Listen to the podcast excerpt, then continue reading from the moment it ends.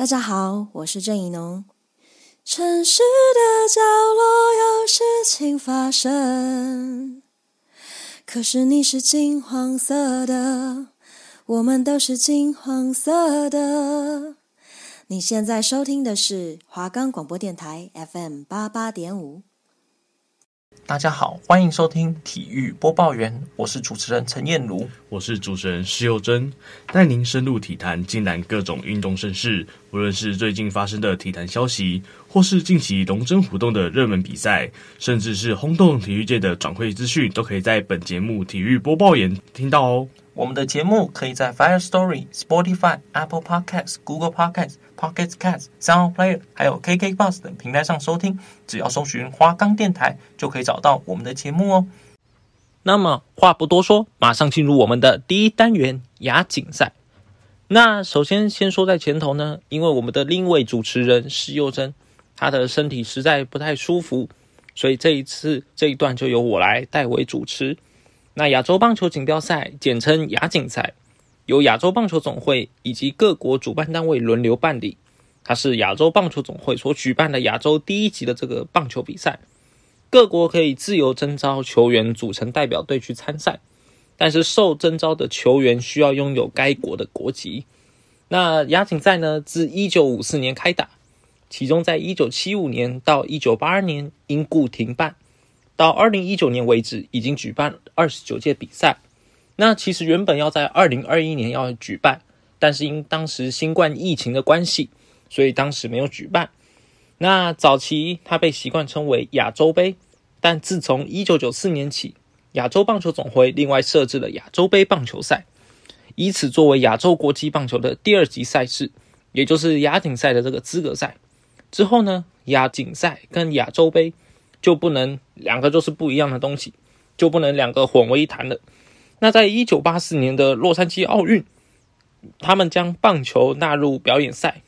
那亚洲区被分配到一席的名额，并且由一九八三年重新举行的亚锦赛中产生一支队伍去参赛。那在一九八七年呢，每逢双数届次的比赛，获胜的前两名队伍将可以到亚洲地区的奥运棒球赛的资格。那在二零零七年呢，由于台中市所举办的亚锦赛，将只有取得第一名的队伍才可以获得亚洲区的奥运参赛权。因为二零零八年是北京奥运，那亚锦赛第二名和第三名仍可以参加北京奥运八抢三的世界区的资格赛。那在二零一六年的九月呢，亚洲棒球总会在会议中决定，于隔年，也就是二零一七年创办第一届的亚洲杯女子棒球赛。但首届赛事呢，在香港举行。那自二零一七年起，亚锦赛便具备着棒球积分，并且被正式定位为隔年 U 二十三，也就是二十三岁以下的世界杯棒球赛亚洲区资格赛。那在二零一九年呢，也就是上一届的时候，于台湾台中市所举行亚锦赛，唯有取得前两名，除了日本外，因为日本当时是二零二零的。东京奥运的主办国，也就是说，除了日本之外呢，剩下的球队可以参加二零二零东京奥运的棒球赛六抢一的这个资格赛。那由于在二零二零年东京奥运，它将消失的棒球这个项目重新加了回来，在二零一九年亚锦赛虽然无法直接成为奥运资格赛，不过前两名是可以获得奥运的最终资格赛的门票。虽然中华队呢，最后是成功夺下了冠军，那但是因为受到新冠肺炎疫情的影响，中华队放弃了在墨西哥举行的资格赛，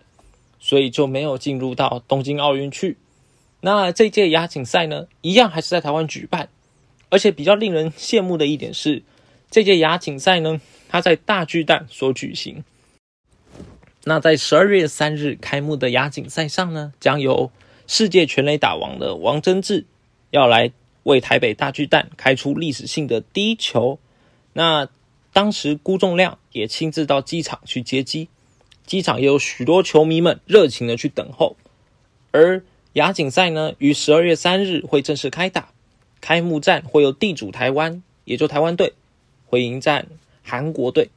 那台湾队由总教练郭李建夫执掌的兵符。那我们在此祝福，希望台湾队的选手们都可以打出好成绩，再次卫冕我们的冠军。那接下来进入我们的第二单元——棒球场的兴衰史。而当今呢，台北大巨蛋已经开幕，那首日观战呢，就引入了相当多的观众。那当时走到台北的小巨蛋里头呢，你也可以打着棒球，那可以感受到咖啡的香味迎面而来。在大理石的地板呢，被打得磨光，那从里到外的设计呢，充满了时尚感，也彻底呈现了当时的风貌。那在周遭的绿荫如盖，像位打扮的得意的贵妇，在树下端杯享受着午后的时光咖啡。那虽说赏心悦目，却难以勾起昔日这个地方的模样。那在二十一世纪第一年的九月下旬，也就是两千年的时候呢，其实就有一则新闻标题，当时是这样写的：“垃圾无处可去，绽放原势力棒球场。”当时时值纳莉台风之后，一度遭浊流淹没的松山区灾情惨重，产生了大量废弃物，无法清理。市府决定先放棒球场的旧址。当时所累积的垃圾足足有一层楼高，腐臭味四处飘散，让路过者无不掩鼻，知情者则望以心酸。而这个地方呢，就是如今的台北小巨蛋。那不到一年呢，就被拆除了台北棒球场，对棒球迷来说也是一片圣地。曾经，当你走入大厅的时候，你见到巨柱顶天，天花板的雕刻富丽堂皇，宛若庙宇。穿过通道，透过护网所形成的菱形的石灰线所划分出的红土，甚至是青草，虽然辽阔，却又旁若能看起来触手可及。而场边斑驳的灰色水泥壁呢，它则延伸至观众席，六根巨型的水银灯柱环绕周遭耸立，坐落在绿意盎然的街区。当球赛如骤雨来临的时候呢，球迷们就像是蚂蚁一样，因为蚂蚁就算走出来，它也会回到自己的家。那这里指的是像蚂蚁一样群居众多。那即使挤不进球场的大门里面呢，川流不息的人群依旧会徘徊在附近，或许是为了求得一张昂贵的一张黄牛票，又或者是要为了感受场内的激情又进不去的那种感觉，他们久久不肯散去。那随着场内所传出的一些震耳欲聋的声响或者骚动，一次次抹去着人的泪水的汗粒，那也为当时的风景提供了一番的新奇。那说在棒球史发展悠久的台湾呢，比台湾球场还要更具有历史棒球场，并非没有。那为什么台北棒球场的它的资历这么的独特呢？而一九五零年代末，随着中华棒协，也就是中华棒球协会的成立，为了和国际的棒球潮流接轨，国内开始推行硬式棒球，中华棒协也开始举办了全国的棒球赛以及选拔国家队的代表赛。那时候，许多青青学子的美梦，当时很多学子都想要进入棒球队去一展身手，也是那个时候各大的学校开始慢慢的培养棒球，那并且也广邀请外国的球队呢来台湾进行表演赛，而当时最佳的场地就是唯一以国际标准建成的台北市立棒球场。一九五八年新建的台北市立棒球场呢，起初并没有如此规模。虽然由棒协理事长谢国成生前募得修建经费，并向市政府争取到土地，但缺乏维护费用，必须由首任厂长肖德忠先生带领妻子和子女入住处理。那当时时尚无场地的练习的陆光队呢，为了节省的经费而入住球场时也得协助。那场内的垒包以及白线在还没有画设划线筒下，甚至得捧着白石灰，倒退出测出一一条条均匀笔直的总计超过八百英尺的这个钻石形的界线。那虽然场内符合标准，但这时候的内野小看台，它没有顶棚，它在外野的观众席呢，也就只有草皮而已。那如果遇到天候不佳，或者是暴风雨来袭等等状况，球迷们得忍受风吹雨淋。那先不说这些，这些还不是最惨的。那更惨的是，你的半只脚还可能得陷进泥巴里，因为当时四周其实都是青草地。那即便如此呢，一九六八年的红叶与来访的日本关西明星队在进行表演赛的时候，仍然吸引了两万人入场。隔一年的金龙队比赛呢，也涌入了上万人。而观众们若买不到一张二十元的外野票，也买不起一张四十元的黄牛票。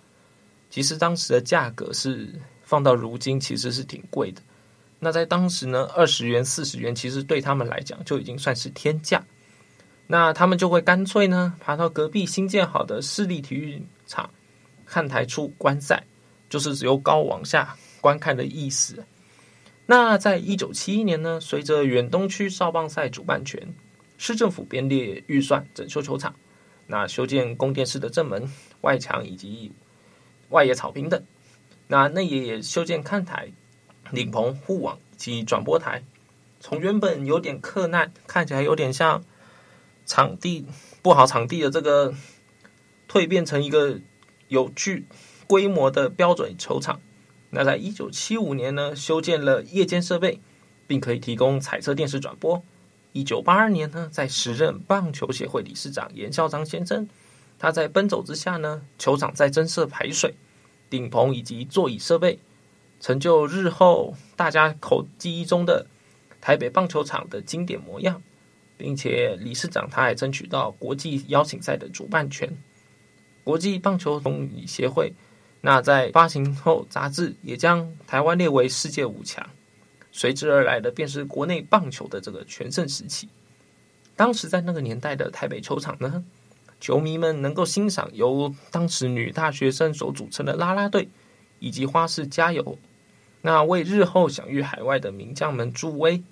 那这其实也带动了当时在场内的风气。当时许多观众虽然。不像现在有很多是为了啦啦队而去，但是当时其实就已经有慢慢掀起的这样的风气来。那目前目睹尚未进入大联盟的一代巨头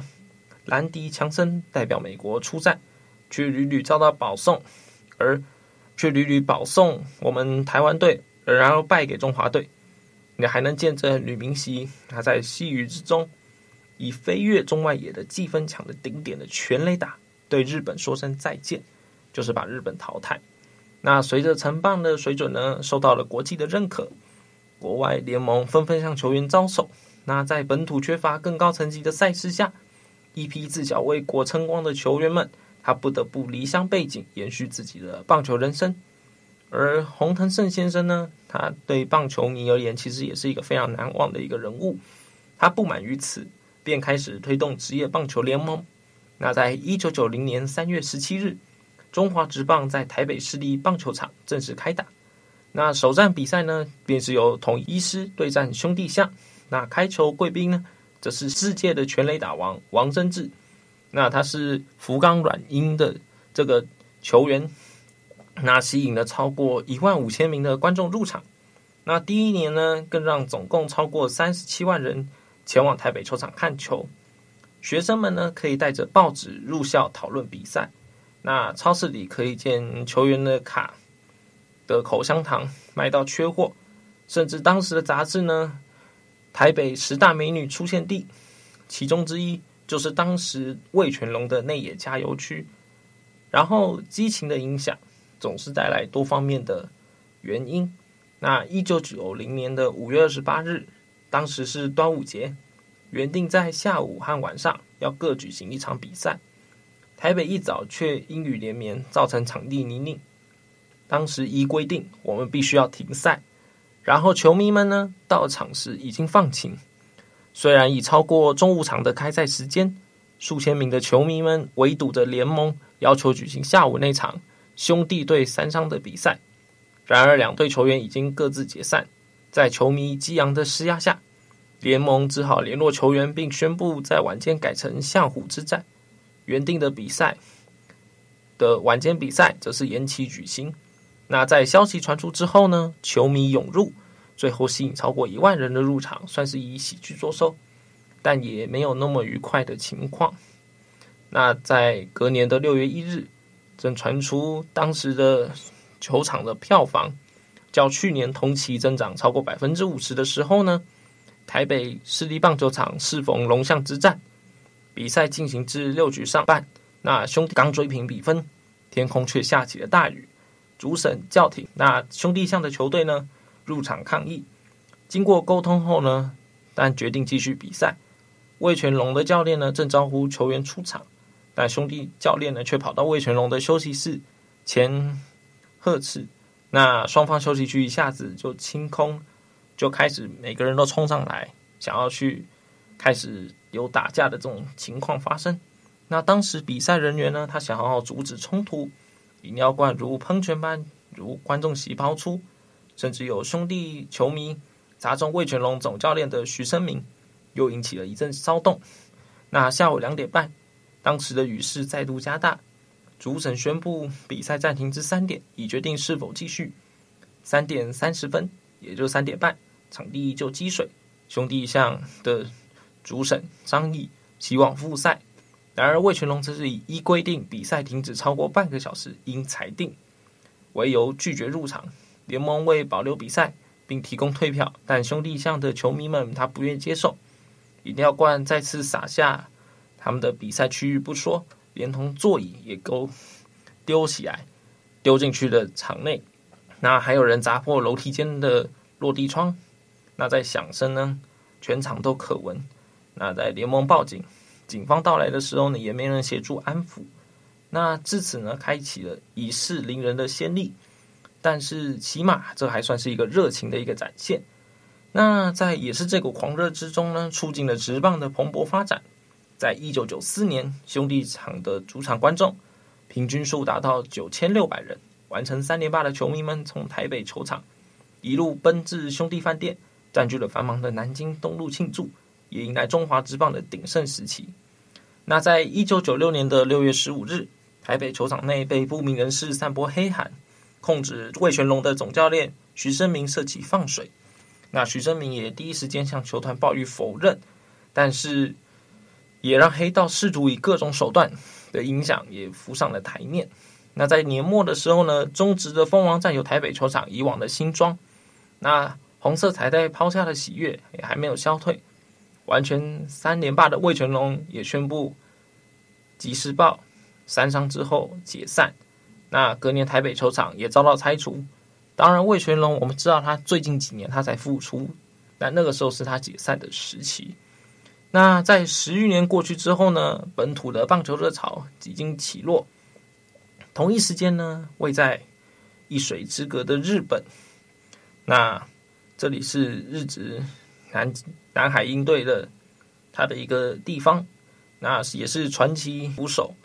野村克也的发基地。那在如今呢，他的这个球队不复存，那球场也被拆除，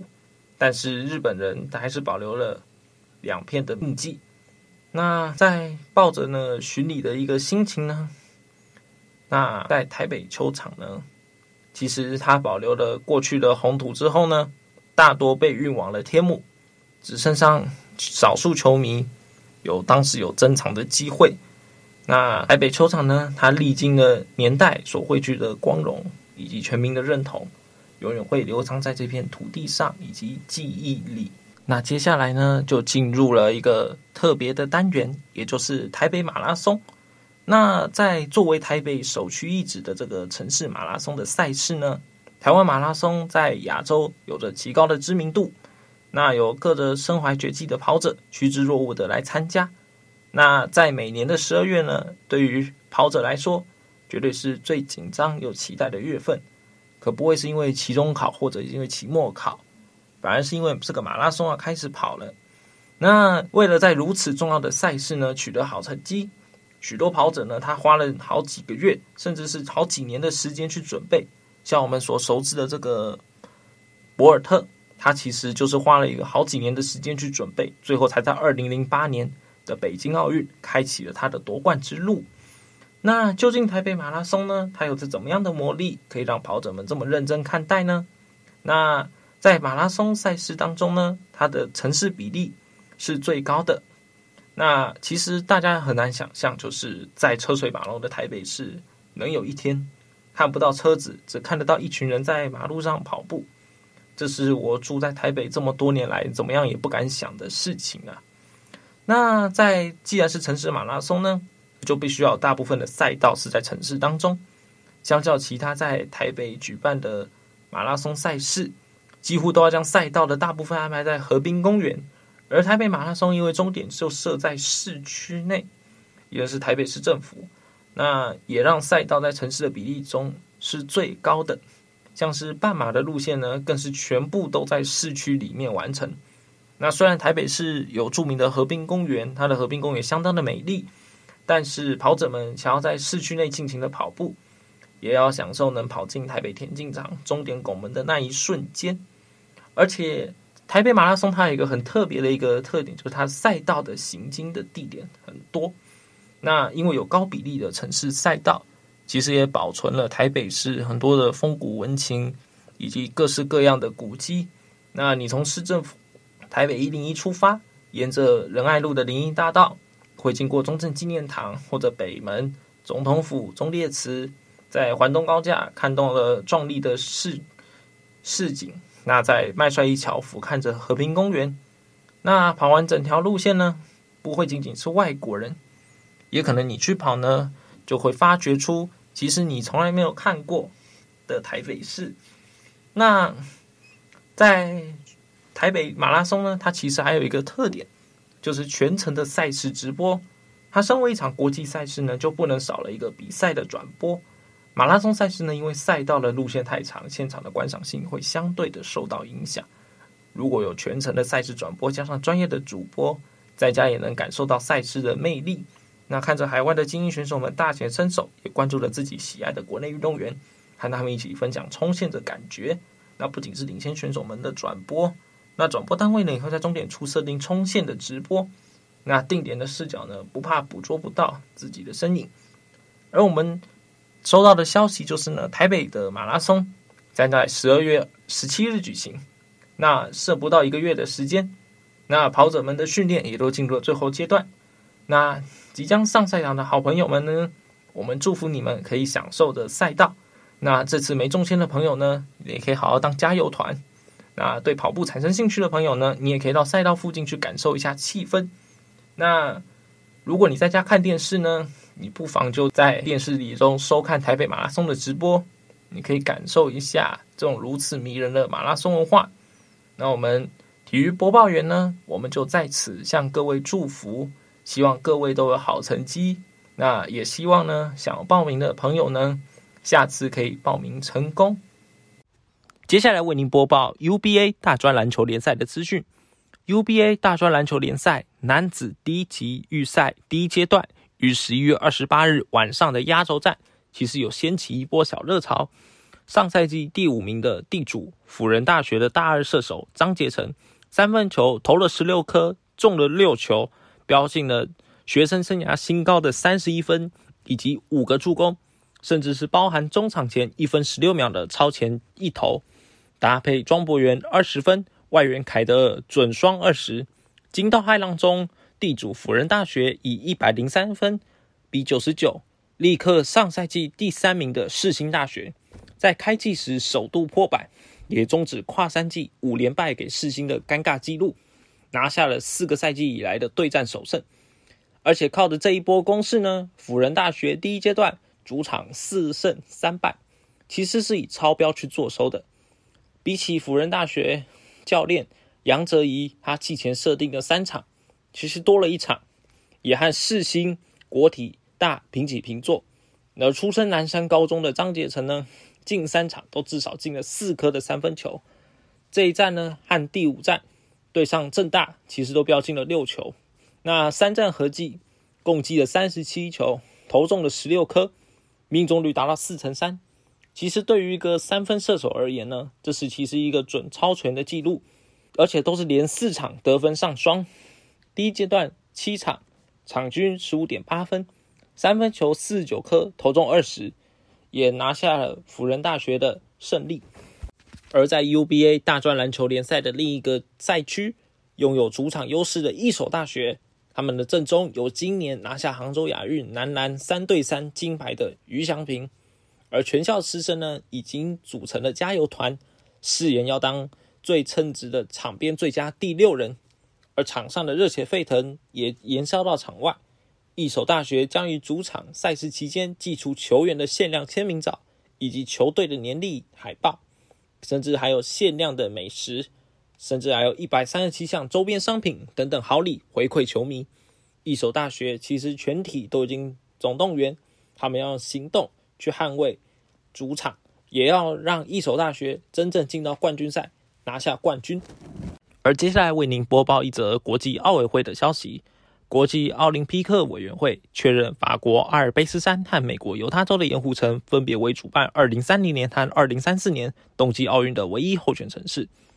奥委会未来主办委员会主席也表示，今年将和两个候选地进行针对性的谈话。而国际奥委会也表示他，他他们要和林轩领导的首选东道国进行更详细的讨论。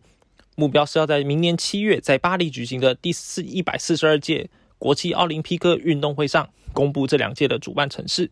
而法国最后击败瑞典和瑞士，成为了最终候选国。二零三四年的冬季奥运则只有盐湖城申请主办，而即将在二零二四举办夏季奥运会的法国，已经办过三季的冬季奥运，